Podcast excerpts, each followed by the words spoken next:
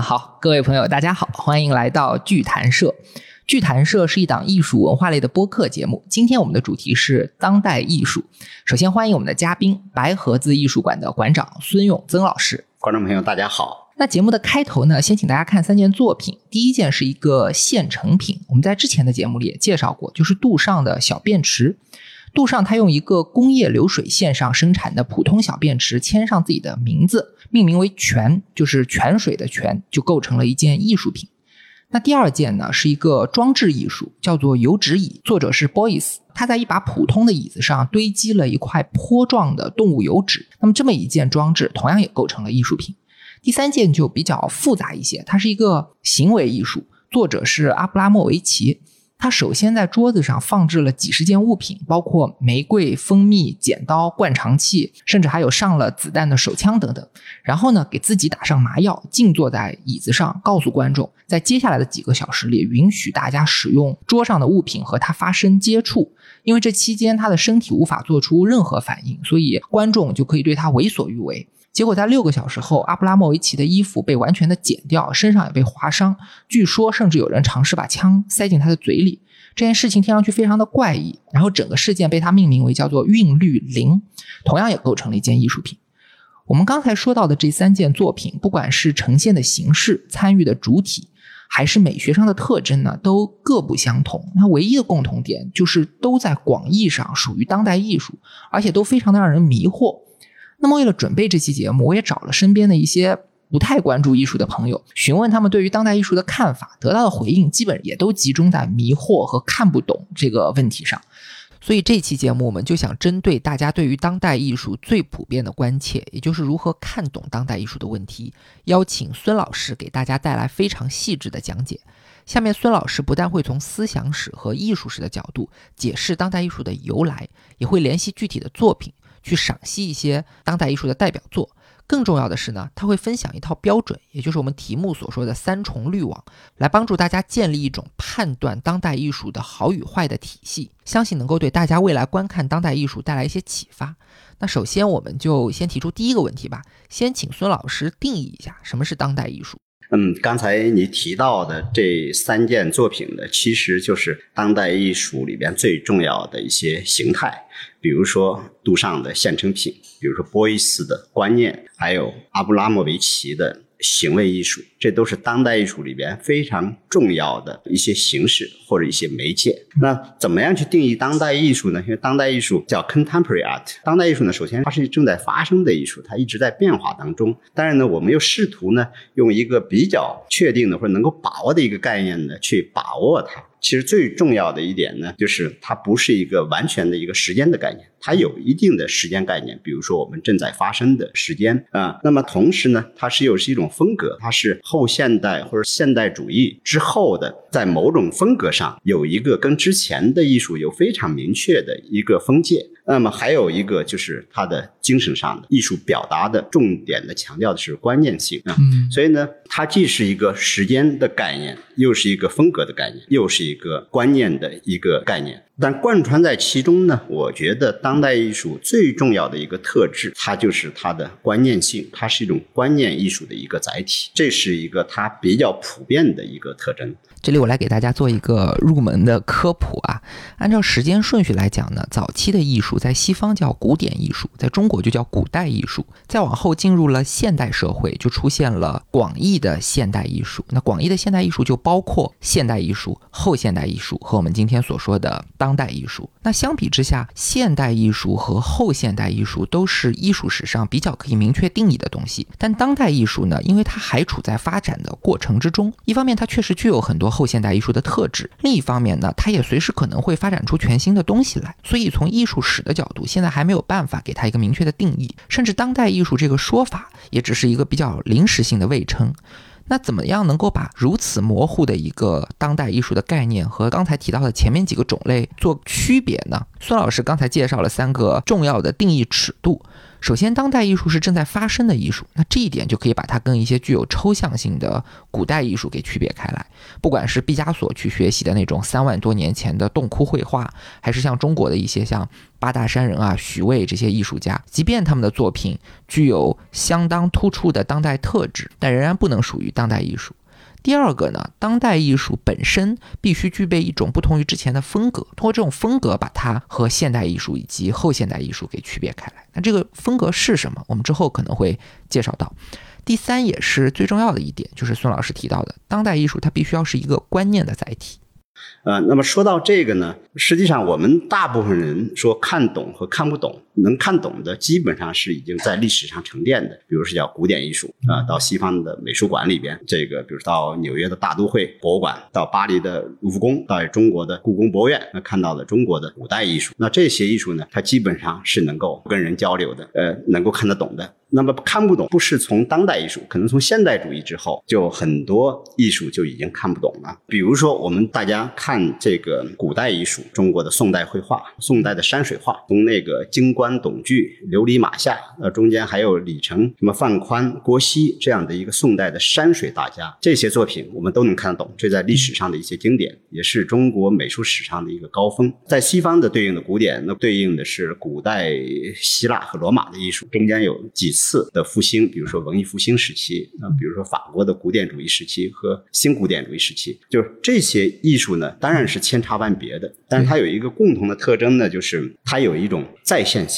啊，就像我们今天坐在这个屋子里边，我们透过窗户看外边的世界，嗯，它有一种再现性，它有一种客体性，对客体的描绘和一种模仿性，这是古代或者古典艺术的一个最重要的特征，它有一个形象在。所以我们能看得懂，它这个里边呢，它不仅仅是外边自然的一个形象，有可能是对应的是一个文学的一个故事，或者是一个宗教的一个故事，或者是其他方面的精神性的对对精神性的一些内容的一些描绘。总之呢，它不是靠主体性的一种创作，它是依靠外部的客体来进行一种模仿，嗯，靠技术然后来产生的一种艺术。呃，这个艺术是带有一种形象的。那么这种艺术呢，通常大家容易看懂啊。那孙老师说，古代艺术更容易被看懂的原因主要是两点。第一，就是说古代艺术是在线的艺术，画家用自己的技术去描摹客观现实，哪怕是像咱们之前节目提到过董其昌的《弯轮草堂图》，他想画的是造化元气所生成的那种理念的山水，但最终还是聚结出了一个山水的形态，所以还是形成一个大家所熟悉的视觉经验。那第二呢，是因为很多古代作品它都具有叙事性，画面往往呈现的是一个故事，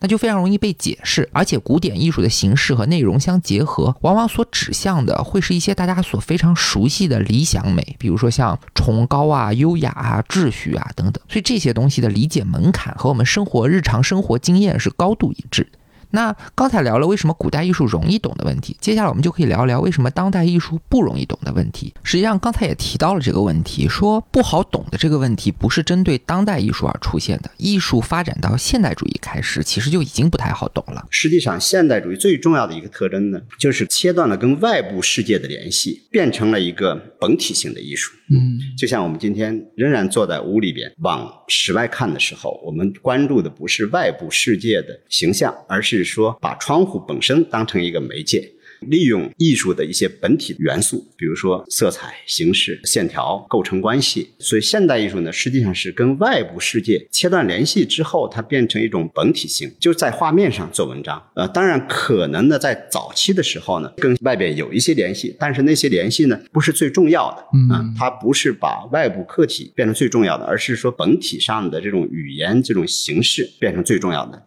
这个时候呢，实际上从世界美术史的角度，就转移到了在西方发生的这个现代艺术、现代主义里边最重要的发展，从塞尚开始，然后到最后的抽象艺术，到极少主义，他就把形式各种各样的形式做了一个试验，实际上是关于艺术本体语言的一种艺术。它从此跟外部世界脱离联系，跟宗教也脱离联系，跟这种叙事性、这种故事性文学脱离联系，它变成非常独立的一种艺术语言。呃，这个时候。就像毕加索讲过，我的话看不懂，那鸟叫也是听不懂的，好听吗？好听。那么。它这就变成了一种非常抽象的一种艺术语言。呃，包括那些抽象艺术也是，它变成了形式和形式之间的这种对应关系的时候，它因为它没有内容了，它没有叙事性，没有形象了，我们很多人就懵了。嗯 那么在这种情况下，现代艺术的逻辑实际上跟之前的是发生了一个断裂性的一个联系。嗯当然后边我们会讲它的背景是什么啊。呃，所以现代艺术最重要的变化就是摒弃了再现性和故事性这些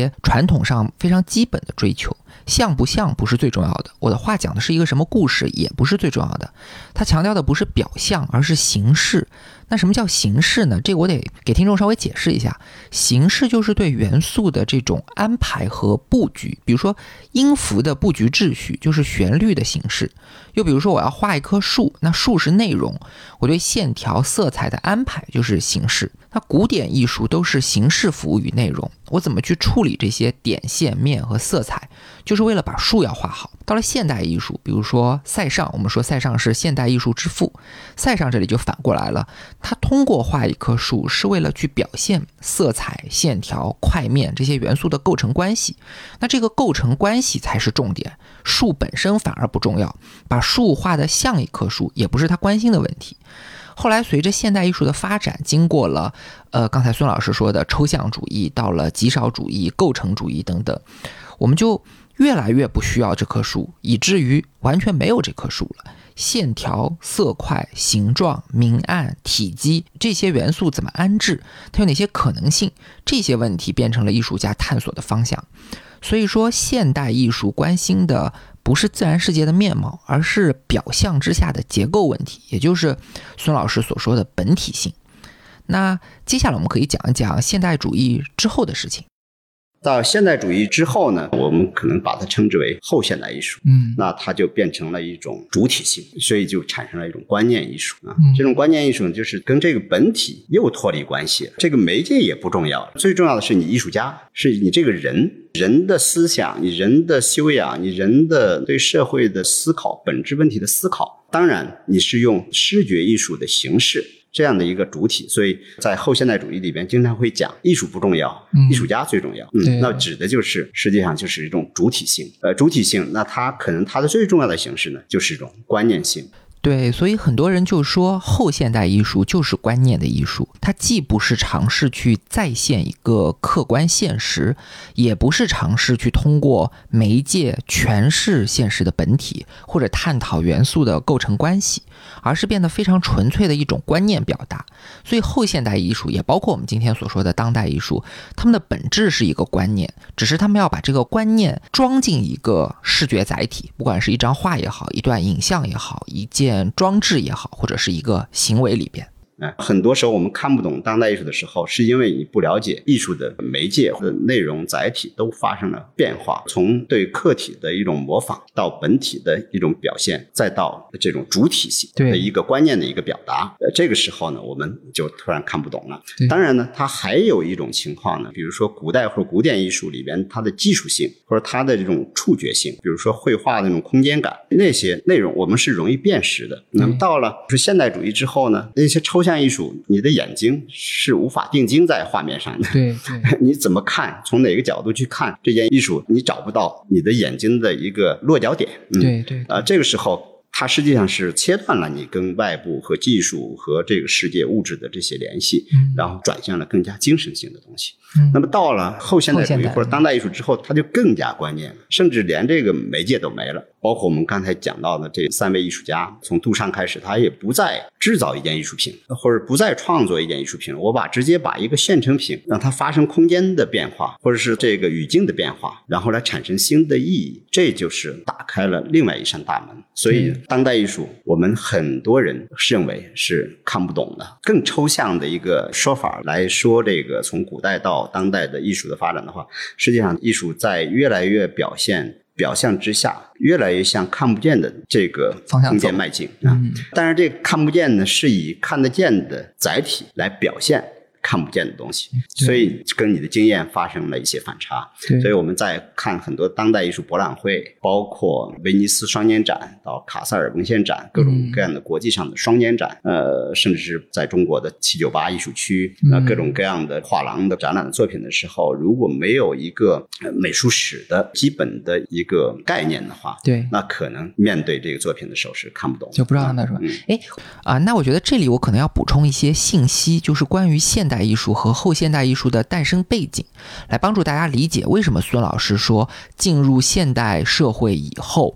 呃，艺术家所关注的重点以及他们所呈现出来的东西会越来越概念化和抽象化。那前面说到的，在非常漫长的古典时期里，艺术大多数都是一种技艺的产物，通过精湛的技巧去描绘客体世界。但是到了大概从十八世纪末开始，因为工业革命的出现，就把人类的物质生产能力提升到了前所未有的一个高度，同时呢又带来了很多全新的技术，包括比如说像影像的技术，它就一方面拓宽了这种创作的媒介，另一方面呢也让准确描摹客观世界的这种能力失去了意义。另外的像是全球贸易啊、交通出行和通讯技术的进步，都极大的拓宽了艺术家的视野。比如大家都知道的，像日本的这种彩色印刷的浮世绘，它就作为像茶叶啊、陶瓷啊这些商品的外包装，被很多欧洲的艺术家给看到。那同时被看到的也包括一些东方所特有的这种绘画上的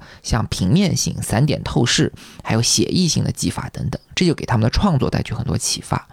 另外非常重要的一点就是现代社会所带来的一些理论革新，比如说尼采的哲学，比如说弗洛伊德的这种精神分析，引导大家对精神世界、抽象世界和内心世界的这种观察。所以说，一方面如实的去描绘现实的这种技能，在摄影技术问世后就失去了意义。另一方面呢，理论和技术的进步又给艺术家提供了更多去探索的空间和可能性，所以艺术的边界就在人们进入现代社会后被极大的拓展了。甚至有一种更加激进的观点，是认为艺术要到十八世纪末才开始存在。这看法是来自法国的哲学家朗西埃，他说。艺术品在几万年前的史前社会就出现了，但是人们真正开始从事艺术创作，要直到进入现代社会才成为可能。为什么这么讲呢？因为古代人怎么去评价一件艺术品好不好，好在哪里，不好在哪里？它这个标准是跟着统治阶层或者掌握权力的阶层的这种生活方式和生活品味来走的。那艺术品的实际创作者在这些事情上是没有任何话语权的，所以他们只是在沿着别人所制定的这个赛道去追逐，谁的工艺更精湛，谁的手法更精良。所以从这个意义上来讲，他们并不是自己作品的主人，他们所从事的只是一种技艺的创作，而不是一种人文的创作。因此，他们的身份更应该是一种工匠，而不是艺术家。那么，一直到进入了。现代化和全球化的这么一个历史时期，这种进程就颠覆了传统上固化的阶级关系。也就是说，社会阶层开始发挥了动摇，人们才有可能成为自己作品的主人，进行真正的艺术创作。那既然我是自己作品的主人，我当然可以对我的作品进行主观的创作，我的精神、我的心理这些不客观的东西，当然可以被呈现出来。那这个时候，艺术也就迈进了所谓现代主义的范畴。那后现代主义又是怎么出现的呢？因为在现代主义最开头的阶段，它是伴随着这种极其丰富的物质文明和平民阶层的快速崛起而来的，所以早期的现代主义作品常常会产生一种比较昂扬、比较积极的气质。但是比较普遍的社会思潮就是认为进步是好的，落后是不好。工业的就是好的，农业的就是不好的，呃，理性的就是好的，感性的就是不好的，等等。那我们人类只要朝着好的方向不断去前进，同时去除掉不好的部分，世界就必然会越来越趋向于完美。这种观点呢，就是把世界看作一个整体，然后赋予它一个比较单一的理想价值，在哲学上叫做原叙事。那接下来的事情我们大家都知道了，原叙事被现实疯狂打脸。人们很快就迎来了两次世界大战，迎来了冷战，迎来了资本主义所带来的这种消费主义，包括景观社会这些东西，这些事情都给社会带来了极其沉重的反思。人们开始意识到，世界发展的进程未必是一个单一的线性过程，很多二元对立的这种关系，它的对立面不见得谁是高于谁的。什么是科学？什么是理性？什么是进步？什么是高雅？这些概念也不见得是绝对的。所以后现代艺术的一个重要工作就是对概念进行拆解，我们称之为解构。解构一个概念，不同于反驳一个概念，更像是说，比如你给我两个选项，要我二选一，选 A 还是选 B？我说 A、B 我不选，你的命题是伪命题，呃，这就算是一种解构行为，同时也是比较典型的后现代主义特征。很多内容都是聚焦在概念上的，而且解构这件事情的涵盖面可以非常的广。比如对解构本身进行解构，于是就很容易的导致陷入像怀疑论啊、虚无主义这样的思潮。那同样的，怀疑和虚无也可以作为解构的对象。说像 Boys，他就有比较积极的艺术主张，认为艺术是可以作为手段去塑造社会的等等。那这种看似和前面截然相反的立场，同样也是非常典型的后现代主义特征。所以大家可以看到，从古典主义到现代主义，再到后现代主义，其实都是艺术家对社会环境、社会思潮的一种响应。那当然，优秀的艺术家必然是更敏锐、更超前的。就好比大家都在热火朝天的搞建设、搞 GDP 的时候，就先意识到唯 GDP 论是不对的，要金山银山也要绿水青山等等。正是这种观念上的前瞻性，导致了当代艺术家的一些看法，往往是超出了大多数普通观众的日常经验。那这也是一种呃当代艺术难以被理解的原因。你刚才讲到的这些思潮的这种变化，是吧？现代主义实际上是是一种比较积极的一种线性的发展观，进步论、工业化、城市化的这样的一个背景当中产生的。在这之前，呃，有一个神学家叫。加尔文他讲到上帝的启示，上帝对每一个人都有一个普遍性的启示。那这个启示呢，是一种创造和一种直觉。当然，每一个人的创造和直觉呢，会或大或小。那么，艺术家呢，就是在这个社会当中，这种创造力或者是这种创作能力，或者这种直觉是能力比较强、直觉比较好的这样的一类人，他进行独立性的一种创作。这个是从人的思想解放，从自我的一种解放，从文艺复兴之后。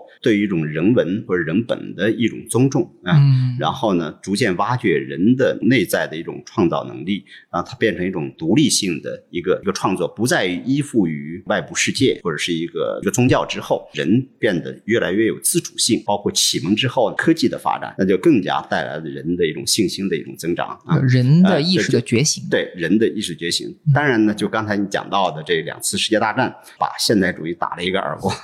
啊，就是没想到在这么进步的这种城市化、工业化、这么漂亮的艺术、这么进步的一个社会当中，还有这么肮脏的、这么阴暗的人的内心世界的一个东西。所以呢，后现代主义其实在某种程度上也有这样的一个起源，就是对于一种人内心世界的肮脏的或者是阴暗的角落的一种挖掘。所以，当代艺术或者是后现代主义的艺术之后，就变得更具有批判性，或者是一种反思能力。这是观念艺术里。里边的一个非常重要的基石，观念艺术，它一方面是跟社会性有关系，另一方面呢，它具有批判性和反思性。它把现代主义的形式呢，就相对的放在比较次要的位置。啊，包括从杜尚开始的达达主义开始的这一批怀疑一切的这样的一个氛围当中发展起来的后现代主义呢，它有它的可取之处，它对人性的光辉之下被掩盖了的那些阴暗的角落的东西呢，进行彻底的一个挖掘。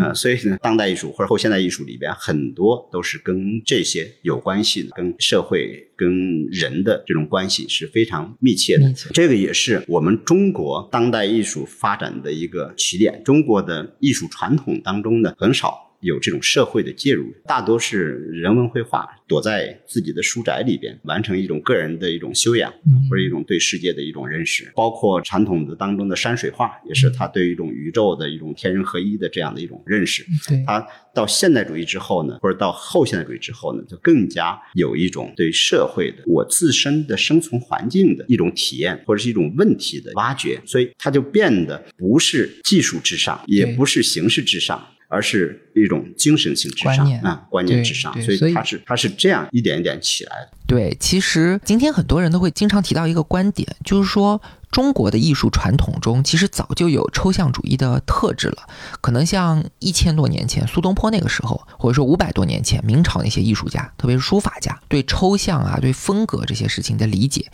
已经极为深刻了。那我们为什么不说这些东西是？当代艺术的源头，甚至一般不认为这些东西会发展出今天大家比较普遍的认知里的这种当代艺术。其实原因就是刚才孙老师所解释的，对社会现实问题的关注以及批判性，都是构成当代艺术的必要条件。就比如刚才孙老师提到的达达主义和其中非常有代表性的杜尚，他们对社会的批判和反思都是相当极端的。那这里我就要给大家稍微解释一下达达主义是怎么一回事。达达主义它诞生的直接原因就是刚才说到的对第一次世界大战的抗议。旧世界的文化精英嘴上把自己标榜的多么的文明，多么的进步，最后干出来的事儿比谁都野蛮。所以他们抗议的对象是旧世界的文化秩序。抗议的方法呢，就是无论你现行的艺术标准是什么，我就跟你针锋相对。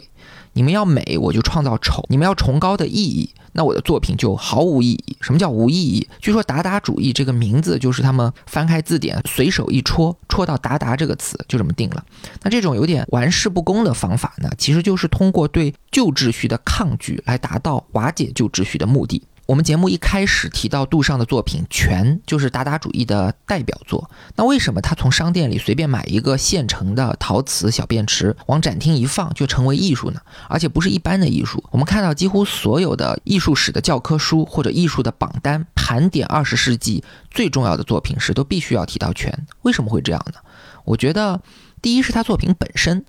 泉这个名字是来自于新古典主义的大师安格尔的同名作品。那安格尔的泉呢，画的是一个裸体的美少女举着水罐给自己洗澡的场面。这个画面是极尽柔美、优雅、纯洁，几乎就是唯美主义的一个典范。那杜尚就用同样的一个名字。呈现的内容却是不登大雅之堂的小便池，就是一种带有挑衅的讽刺和反叛。你安格尔的泉是美的结晶，那我就给你一个上不了台面的小便池。你安格尔的东西是精湛技艺的成果，那我的小便池是商店里直接买的，根本不用我动手。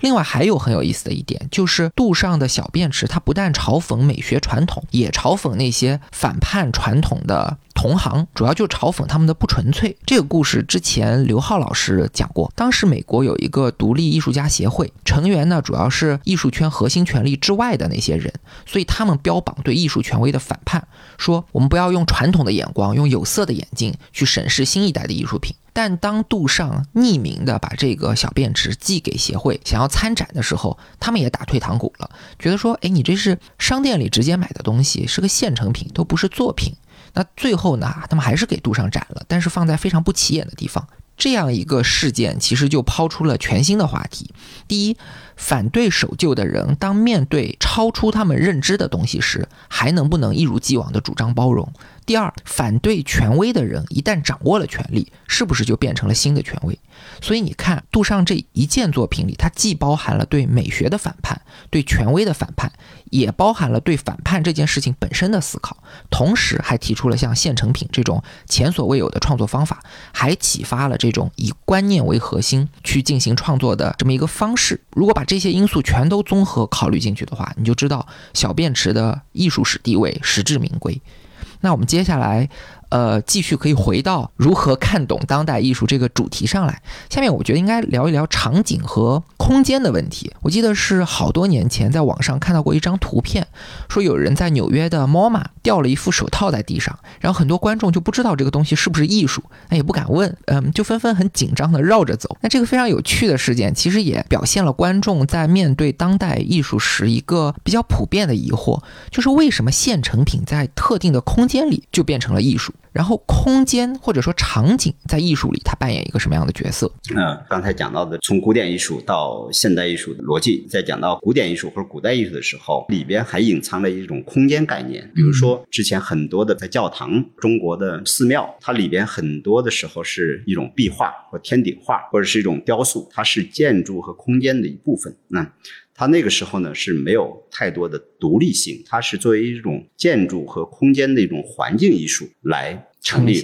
那来体现。当然到现代艺术之后呢，它就变成了一种独立性，所以现代艺术产生了叫白盒子啊，白盒子概念就是空间是白色的，然后它切断跟建筑之间的联系，它变成一个独立的，一个让人直接去体会这件作品的这样的一种。可能性一种可能性嗯啊。所以呢，现代艺术基本上都是一种白盒子的模式。这也从另外一方面讲到古代的那种技术性、触觉性，到现代主义的那种本体的那种形式感，然后再到当代艺术，除了那种观念性之外，它在形式上多了一个身体的感知性，它的体验更加丰富了。所以有些装置，以前我们叫雕塑，嗯架上艺术，后来呢，这些就变成传统或者古典的一个概念，那么就变成一种装置。所以装置呢，就是它加入了你观者的一个体验和体会。我们经常能够听得懂的，就叫沉浸式。对对对 沉浸式。实际上，当代艺术里边呢，很多重要的是要由于人的参与、人的介入，他的作品才变得完整了啊。它是一种开放的一种形式，必须要人介入进去去体验。比如说装置，装置是一种空间，它不是这件作品本身的视觉上的一个形式，或者是说它本身有什么图像的价值、什么形式的价值，它的存在就是改变了空间关系，让人进去之后，人的感知发生了变化。嗯它本身并没有在这件作品之上有什么技术性，描绘了什么图像，所以极少主义包括后期的物派都是这样的一个很重要的一个。在这儿我就更讲到了，在西方或者在整个世界美术史上有重要影响的日本的具体派嗯和物派，就是更加强调那种直接性、身体的直接性。物派也是，派里边有很重要的一个人物叫李宇焕。李宇焕呢，他就讲我不是东方主义的，他讲到这个四个现代主义的逻辑，一个是具象的流失、叙事的退场，然后纯形式的观念性和现成品的使用，这就是现代主义的逻辑。这个根基呢，实际上一个是塞尚，一个是杜尚。三尚我们都叫现代绘画之父，之父现代艺术之父，啊、他应该是现代绘画之父。从印象派之后，产生了各种立体主义、抽象主义到极少主义，把形式基本上给穷尽了。杜尚呢，就另辟蹊径，把现成品啊、嗯把这种空间的概念纳入到了当代艺术当中，而且现成品大大的拓展了艺术的一个边界，包括李宇焕在内也是。他讲到的一点就是，我们不需要再为这个世界创造一个新的东西了，我们只需要改变一个存在的一个物体，我们通过它关系的变化来获得对世界本真的一种认识。啊，嗯我觉得这个就变得更加关键了。比如说，在物拍里边，经常会放一块石头，是一个钢板，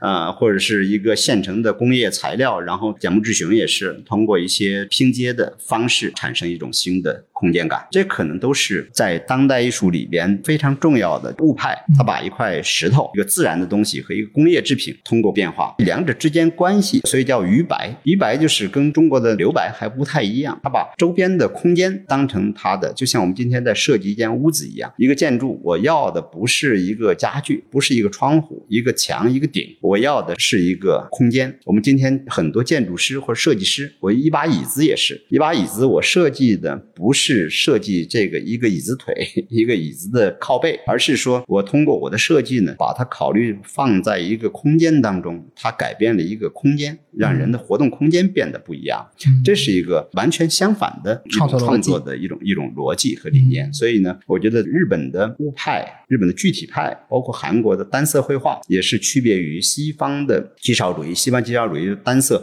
就是单色，红色、蓝色，克莱因的蓝就是蓝。那么在韩国的单色绘画当中，加入了中国宋代陶瓷里边的这种青白瓷里边出来一些。我们东方有一种时间概念，那么在这种方寸之间，我要看到万千的变化。那这种艺术呢，就是东方人特有的一种感觉。所以呢，我觉得在亚洲的日本的具体派和物派，韩国单色绘画，这是两个在世界美术史上非常重要的，也值得去了解和去学习的两个重要的流派。呃，刚才孙老师说到的内容其实特别丰富，而且涉及到了一些可能嗯、听众会觉得陌生的概念。我这里稍微的总结和解释一下吧。孙老师首先说了一个空间和场域的问题。那古代艺术往往就是空间和场景的附属品，比如在教堂里也好，在寺庙里也好。到了现代艺术呢，它就可以独立于空间去独自的存在，这个叫做白盒子模式。再到后现代艺术以及当代艺术里，空间可以变成作品的一部分，甚至是主要的部分去存在。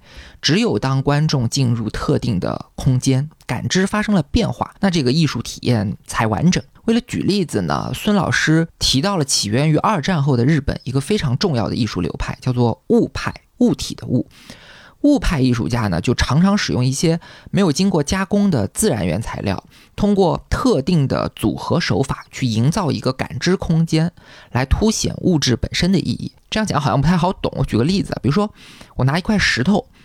孤立的看它，它就只是一块石头，没有任何的含义。但如果我把它跟其他石头一起放进一个特定的空间，再跟像电线、灯泡、钢板这些工业品放在一起，让自然的造物和人的造物形成一种关系，那观众可能会去思考人工制造这件事情是不是和我们所以为的那样天经地义，进而变成对制造这个概念的批判，以及对制造文化的批判，以至于对资本主义大工业生产所造成的这种物质泛滥进行批判。那你想，这些意义或者说这些观念？既不是石头所赋予的，也不是灯泡和电线所赋予的，而是两者之间的这种对照关系来赋予的。所以在这个作品里，石头也不是主角，电线、钢板、灯泡也不是主角，而使它们发生关系的这个空间才成为主角。呃，那节目到这里呢，我们已经介绍了当代艺术的简单定义，当代艺术的一些特征，包括像观念性啊、主体性啊、社会批判性啊，还有对空间和场域的利用等等，以及。当代艺术之前的这个艺术史的发展脉络，也就是由塞尚所开创的这种注重形式的现代艺术，和杜尚所开创的这种注重观念的后现代艺术。那刚才也说了，当代艺术和后现代艺术是紧紧连在一起的，但它还是一个现在进行时，还具备各种可能性，所以呢，不能像后现代一样得到艺术史的定义。所以下面我们要介绍当代艺术本身的时候，为了让大家比较容易理解。我觉得孙老师，您可以把现在比较重要的一些当代艺术家做一个分类，然后分别去介绍一下他们的作品。我想，现在从我们放眼全球角度来看，当代艺术家的话，还有他创作的作品，大致可以分为三类啊。这样的话，能够帮助我们把握正在创作的当代艺术家的一种类别。第一类有一个代表，用文化工业的方式来创作当代艺术，这是一种。呃，那么第二种呢，是用个体的方式、手工的方式来创作当代艺术。第三种呢，是一种潮流艺术。那么这三种呢，分别有一些代表性的人物。比如说，第一类文化工业的方式来创作当代艺术里边有，比如说 Jeff Koons，，还有 Damihurst，这些大家都比较熟悉的。所以文化工业呢，就是有点类似于我们在好莱坞大片拍电影，所有的一些制作手段，最后来呈现一件作品。它可能利用各种各样的社会资源，甚至是资本的结合，包括现在最新的一些科技和一种工业的技术。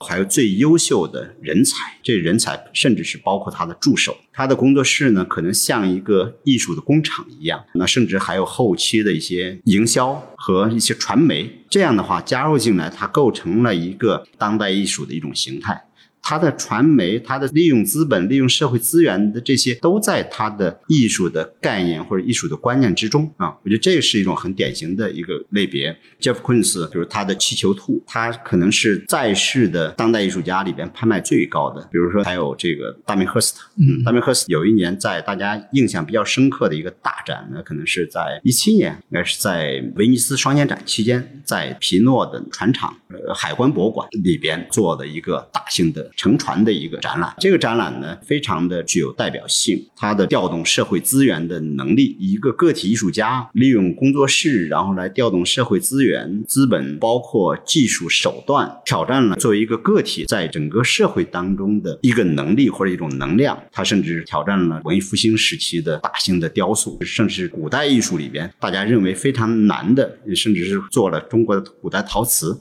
体现他作为一个当代的艺术家，用这种文化工业的各种各样的一个手段，甚至用资本的营销、收藏家的体系和美术馆，整个纳入到他的一个艺术创作的范畴创作过程，这是一种非常典型的。刚才孙老师讲到了两个艺术家，一个 Jeff Koons，一个 Damien Hirst。呃，刚好咱们之前一期节目都有提到过，我就稍微展开一些吧。先说 Damien Hirst。呃，刚才孙老师讲到那个威尼斯海关大楼博物馆的展，叫做《难以置信的遗迹珍宝》，这个非常有意思。这个展的背景是这样的：Damien Hirst 呢，他虚构了一个故事，说在公元二世纪的时候，有一个非常神奇的时代，当时古希腊、古罗马、古埃及、古印度、古中国的神话穿越时间和空间交织在了一起。然后呢，那个时候有一个土耳其的富豪叫阿曼托。他积累了巨量的财富，收藏了大批的这个艺术品和珍宝。然后呢，他就把他最珍贵的一百件宝物，一共重达四百六十吨，装上了一艘名为叫“难以置信号”的大船，计划要运往一座太阳神庙。但是呢，在航行的途中，这个难以置信号在非洲的东海岸就沉没了，一直到二零零八年残骸才被发现。随后呢，呃，dami hust 他就资助水下考古队，利用十年的时间去打捞、清理、研究，最后把这批宝藏系统的在这个博物馆里去重现。然后这个展的内容呢，其实就是他自己制造的，但号称是打捞出来的这些宝物，就包括很多像刚刚说到十八米高的巨型青铜雕塑。阿兹特克的日晷、变形的斯芬克斯雕像，还有中国神话里的这个西王母、迪士尼的米老鼠，还有他自己形象做出来的雕塑，以及各种像金币啊、首饰啊、武器啊等等，他把这些东西做旧，弄出了像什么珊瑚、贝壳这些大海侵蚀的效果，而且跟真的考古展一样，去播放一些当时在水下去打捞的这个实况视频。那这个展的体量呢，就像孙老师刚才说的，是。充分体现了艺术家超强的资源调度能力，完全不是我们传统上这种一个人或者一个小作坊做艺术的概念，而是好莱坞大片的这种制作体量。这个其实非常当代，因为在之前的艺术家根本不可能具有这么大规模的社会资源调度能力。然后我们可以说一下 Jeff Koons。Jeff Koons 的东西呢，嗯，一般是被认为属于波普艺术，它跟流行文化走得非常近，甚至给 Lady Gaga 设计过专辑的封面。那同时也经常因为它的这个过度营销、媚俗、哗众取宠等问题，受到评论界的批评。比如刚刚孙老师就提到他气球兔，这个是一个巨大的充气兔子，但是是用不锈钢做的，前两年好像是卖了九千多万美元。刷新了活着的最贵艺术家的记录。这个兔子也是饱受争议，主要的批评就集中在过于浅薄、过于简单、媚俗等等。当然，也有人觉得它很丰富，比如用巨型的不锈钢去做一个很轻巧的这种充气兔子，本身就包含了一种轻和重、刚和柔的矛盾。然后这个兔子很可爱，很容易让人想到像迪士尼啊、像童年的玩偶这些形象。但同时，他手里拿着个胡萝卜，有可能是性暗示，就联系到花花公子上那只兔子上。然后呢，他在形象上很接近于安迪沃霍的一银云，银色的云，就是有很多银色的枕头形状的气球做出来的一个空间。这个是当代艺术的名作。安迪沃霍通过它开启了沉浸互动空间的这么一个先河，所以 Jeff Koons 可能有一个致敬在这里面。然后它的这种镜面的反光也有说法，我看到有评论文章就写说，兔子想要告诉世人，生活是美好的，所有的品味都可以被接受，我们更应该接受自己。它像一个华丽的、充满未来感的偶像一样闪闪发光，但它不是属于王子的镜子，而是留给公众的镜子，让它反射我们的模样，让我们融入到它镜面中所展现的不同情景中，于是所有人都可以成为这个作品的一部分。呃，这个说法就有点玄乎，我也不知道哪种解释更好，可能都对，也可能都不对。那 Jeff Koons 他本人也经常说自己的作品没有内涵。波普艺术本身，前面咱们也说到了，就是对现代主义的反叛，本身就包含了无意义还有虚无主义这种特质。那我自己的看法是，可能评判这件事情本身其实不重要，因为当代艺术还是一个现在进行时，也许我们根本没有一个很好的立足点去评判它。那上面就说了当代艺术的第一个类型，也就是用工业的方式做艺术。呃，孙老师，我觉得您可以接着，请您介绍第二种类型。第二种呢，就是个体的非常传统的、非常古老的一种手工业的方式，在一间房间之内，可能就能完成一个很重要的创作。艺术家可以独立完成，艺术家的独立完成的。嗯，那么当然呢，他一定是一种非常有全球化视野的一个观念性艺术家。那比如说，这个里边有杜马斯、像托伊曼斯这些当代绘画的非常重要的艺术家。刘野也是，呃，但中国的，比如刘野啊，他们有一个共同的特点呢，就是手工的技术性一种感性的东西，在他们的绘画当中或者在他艺术当中是非常重要的。啊，同时呢，他们保持了一种像杜马斯那种精神的表现主义，从最开始现代主义的表现主义的这种渊源里边，那种视觉的表现性，那种品味。刘野呢是用抽象的概念来完成一件具象作品，我觉得他的作品呢就体现了很好的一种画面品品质感。现代主义最重要的就是抽象艺术，就是蒙德利安。蒙德利安曾经讲过一句话，在我的工作室里边没有曲线，全是直的线条，直线就表示了人的一种至高的一种情感。那刘野呢，对蒙德里安有非常的偏爱，从非常冷峻的、非常理性的方式去完成他非常感性表达。他的画面具有这种控制和克制的一种感觉，再去完成他的非常饱满的一种情绪或者是一种情感或者这种认知，包括当然还有一些画外之音的这些认知。我觉得这是很重要的一种创作方法。那当代艺术的第二类就是艺术家可以在小作坊里独立的完成自己的作品。这种创作方式呢，其实就是自古以来最普通的方法：一个画家一间画室。呃，一样的画笔，一样的颜料，那怎么界定它就属于当代艺术呢？主要就是看它呈现的观念，它是不是对社会问题有介入，是不是具有批判性、反思性和观念性。那绘画只是观念的载体，或者说是一个媒介，这个观念才是本体。比如刚才孙老师重点说了刘野，那我就补充一些关于杜马斯吧。杜马斯她是一位非常非常了不起的女性艺术家，应该也是当今最有影响力的画家了吧。他的作品主题主要都和女性主义还有人道主义有关系，那种对弱势群体的共情、对苦难的敏锐洞察，以及非常高超的艺术表现技巧，在他手里是融为一体的。比如说，他有个名作叫《萎》，枯萎的萎，他用水彩去画了二十四个人物的面孔并排放在一起，并了三排。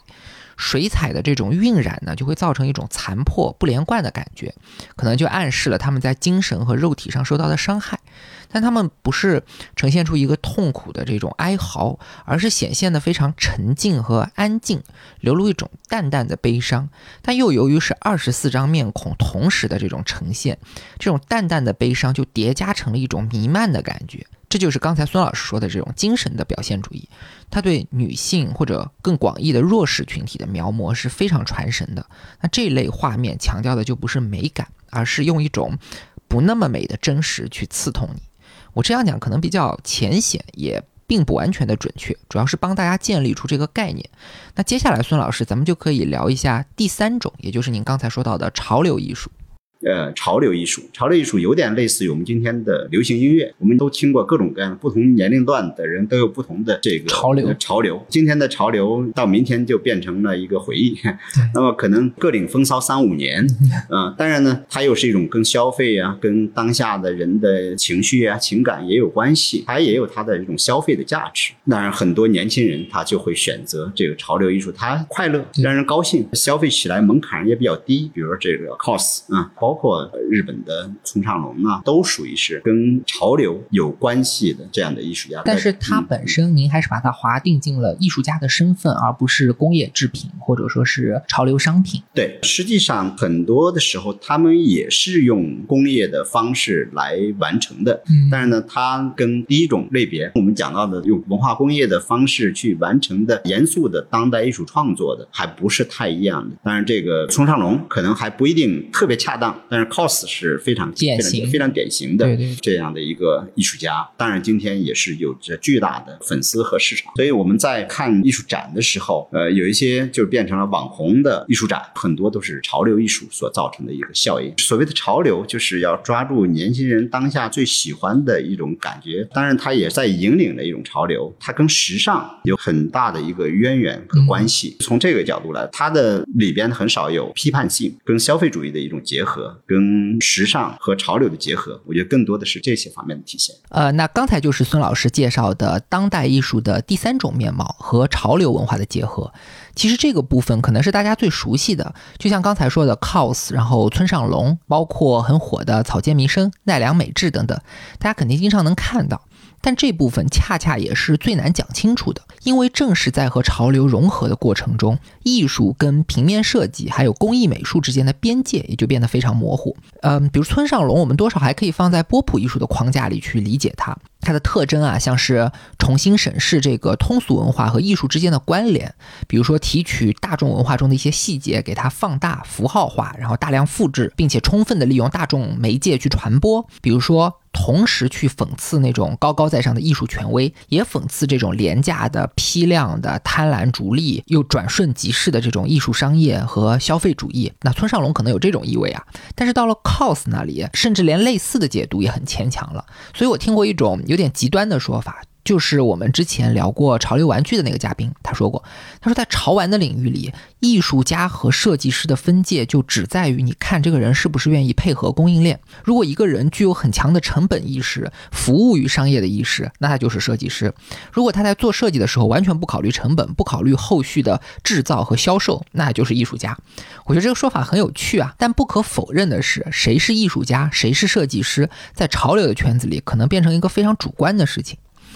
嗯，行，那我们下面就可以进入下一个问题，关于当代艺术的评判问题。前面也讲到，古典艺术重技法，那技法的好坏当然是有标准的。现代艺术呢重形式，形式，嗯，可能我们不讲好坏吧，但可以讲开创性、突破性，包括这个元素组合所带来的和谐感，这个也是比较具体的。但是从后现代开始，也包括当代艺术，我们就要讲观念，一种观念，我们很难说是好是坏。站在这个立场上，当代艺术的好坏是不是也很难评判？这个我们在讨论观念艺术，其实这个观念不是一个纯粹的一个概念，它实际上是跟视觉有关系。观念当中包含了。视觉，这视觉的品质是不是能够反映或者能够承载你的观念，或者你的观念是不是能够传导到你的视觉的体现当中？所以呢，辨识一件观念艺术的时候，实际上它的视觉品味、它的视觉的能量，也是它非常重要的一个评判的标准。我们是能够看得出来的。从视觉入手，然后再去探讨这几个艺术家，或者再去探究这个艺术家所探讨的问题，他的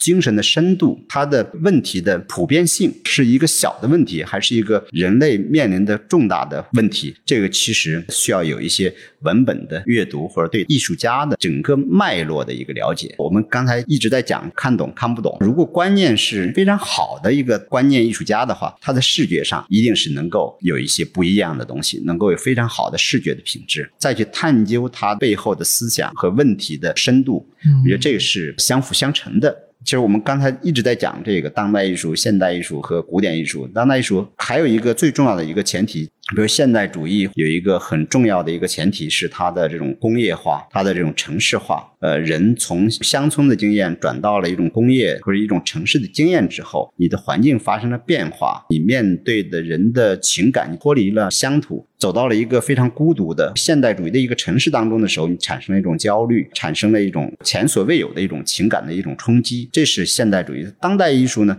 如果现代主义是一个城市化和工业化的基础的话，那么当代艺术是建立在一个全球化的语境之中。嗯，它一定是一个全球化的，还是要有艺术作为一个全球化时代的人与人之间情感交流的一个工具。这个交流的能力或者交流的强度，它是建立在一个全。球化的基础之上，我们在判断一件当代艺术品的时候，我自己把它编织成一个三重的一个滤网：一个是在古代艺术当中我们的技法之网，然后在现代主义的一种形式之网和后现代主义的观念之网。穿越之后还能够保留下来的一件艺术品，我觉得这个就是一个能够评价这件艺术品的重要的一个标准。啊，孙老师刚才讲的这段话，我要敲黑板划个重点，非常的重要，因为他直接的回答了我们这期节目真正的主题，就是如何看懂当代艺术的问题。为什么我们在聊当代艺术之前要兜这么大的圈子，从古典时期聊起？因为当代艺术是一个正在发生的东西，一个随时变化的东西。这种不确定性就是理解它、评判它最大的门槛。但是呢，当代艺术也不是无本之木、无源之水，它也是从过去一步一步走来的。所以，我们要把握一个虚无缥缈的东西，最好的方法就是沿着它的足迹去走一遍。那刚才孙老师说了，评判古典艺术讲的是技法和技巧，这个叫技法之王；评判现代艺术讲的是形式和构成，这个叫形式之王；评判后现代艺术讲的是观念，特别是对社会问题的批判，那这个就叫观念之王。我们在看一件当代艺术作品的时候，可以用这三重滤网去过滤它：技巧是不是好，形式是不是好，他所关心的问题是不是重要，他在表达观念时是不是具有感染力。那么，一个好的当代作品，在这三重尺度的印证下，必然有突出的地方，甚至是三个方面都很强。更甚至是有的作品能够穿透这三重滤网，带来一些过去所从来没有出现过的东西，那毫无疑问就是非常了不起的艺术。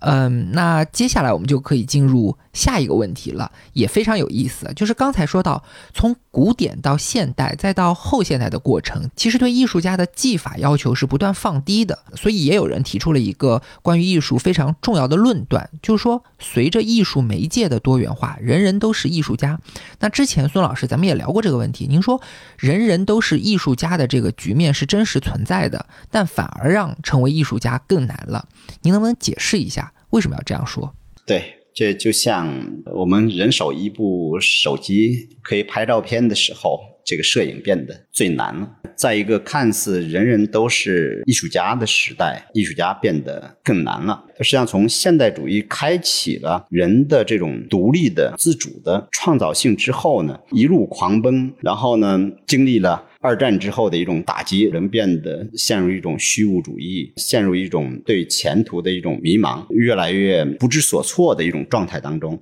实际上，人又在重新从结构当中，还是要找到一些更加稳定性的、更加本源性的一些人在这个世界当中存在的一些恒定的价值的东西。我觉得当代艺术家呢，实际上是在找这样的一个价值。你人人都是艺术家，我们在创作，在体现一件。艺术作品它的好坏的时候，我们刚才那三重滤网，你变得更加重要了。因为以前的古典的一个艺术家，可能你有很好的技术就可以；然后现代主义的艺术家，你可能有一个很好的形式。后现代主义大家解放了之后，现成品进入艺术之后，看上去任何一个现成品都可以把它变成艺术的情况下，实际上是在挑战了人的智慧。你对于语境的把握，对于问题意识的深度，我们以前是在创造一个非常独。特的艺术品，然后把它放入到一个白盒子、一个空间里边，我们称之为艺术品。那么，我们的观念得到解放之后呢，我们通常是把人人都可以得到的非常普通的作品，把它放入到一个不同寻常的环境当中，或者一种问题之下。让它重新变为艺术品，嗯，这个是看上去简单，其实就变得更难。那节目到这里时间也就差不多了，我就提最后一个问题吧。在孙老师您的理解当中，一个比较理想的当代艺术体验，它应该要包括哪些要素？或者换一个角度讲，我作为普通观众，如果要去观看当代艺术的话，怎样可以获得一种比较好的体验？艺术家的门槛变得越来越高，作为一个观众，其实这个门槛变得也越来越高。你欣赏一件古代艺术品的时候，他直接把很多内容和图像和背后的叙事，直接在画面上就能够呈现。当然，你从现代艺术到当代艺术之后，这个变得越来越难。就即使是我是身经百战的一个艺术家或者一个策展人，面对当代艺术的时候，也很难把握它的所有的特质。你能够理解到这件艺术品的最直接的表达，但是它本身就含有更多的表达。这个就需要观众，你是需要有艺术史知识，或者是需要艺术标准的这种逻辑的认知。当然，我的建议呢，是你已经具备一定的知识的情况下，你更多的去看艺术品。品的时候是不带有更多的了解这个艺术品的背景的知识，所以在很多展览当中就把标签呀、把艺术品的背景给抽离掉，让人单纯的去面对这件艺术品。当然呢，这是需要你一定的艺术体验的这种经验和基础，和对艺术史的把握和了解的情况下，你可能才能够感受到更多的信息，然后。回头再去挖掘，或者再去更一步的探究艺术家创作的动机和对艺术家本人系统的一个了解，可能就获得比较完备的一个经验。嗯，对，所以入门当代艺术这件事情呢，孙老师的建议是分为三步：首先，先去阅读一些关于艺术史的书籍，对艺术史整体的脉络建立一个基本概念。第二步呢，就是多去现场看作品，甚至可以在不了解这个艺术家的创作背景，在这种信息不对称的情况下，先去获得一种直接的感受，或者叫第一手的经验。然后呢，第三步再回来去查阅一些资料，挖掘这个艺术家具体的创作动机和他的生平，来和自己的感受做一个对比和印证。这样一来呢，就能获得一个比较完整的当代艺术的观看体验。那节目到这里，时间也就差不多了。结尾的时候，我想再对入门当代艺术的朋友说一点我自己个人的看法。其实大家真的不用为了看。不懂当代艺术这件事情而焦虑。刚才孙老师也说了，哪怕是专业的艺术家和策展人，也不见得完全都能看懂。那反过来说呢？就算是再深奥的艺术，它也一定有能够被任何人都理解的部分，因为所有的艺术归根到底都脱离不了一个核心的问题，也就是人的问题。孔子说叫君子不器，康德讲叫人是目的，不是手段。我用大白话说叫人不是工具，或者说人要活得像个人。这三句话讲的其实是同一件事情，就是对于人的关心。这种关心呢，从启蒙时代就开始成为艺术永恒的主题。在过去，可能关心的重点是人怎么样从封建权力或者中世纪的教会权力中获得解脱；后来关心的重点是工业化和城市化可能带给人什么样的痛苦。那到了今天。全球化发展到了全新的阶段，商业文明发展到了全新的阶段，信息社会有全新的特征，人和人的关系发生了改变，人们在得到一些东西的时候也失去了一些东西，这些都会带来全新的问题，或者给弱势的群体造成新的痛苦。以对人的关心为出发点去介入这些问题，介入这些痛苦，或者是用玩世不恭的方法去调侃、去消解。或者是用丑陋的真实去刺痛，从这个意义上来讲，当代艺术家做的事情和之前的现代艺术、后现代艺术没有什么本质的区别。所以，作为观众来说，看懂当代艺术的根本，也许不在于知识，不在于经验，而在于你的良知，你对人性的尊重，你对人类普遍的同理心和共情能力。只要具备这些，就一定能够发现艺术的闪光点。那好，本期节目到这里就结束了，非常感谢大家的收听，我们下次再见。好，下次再见。哎，好。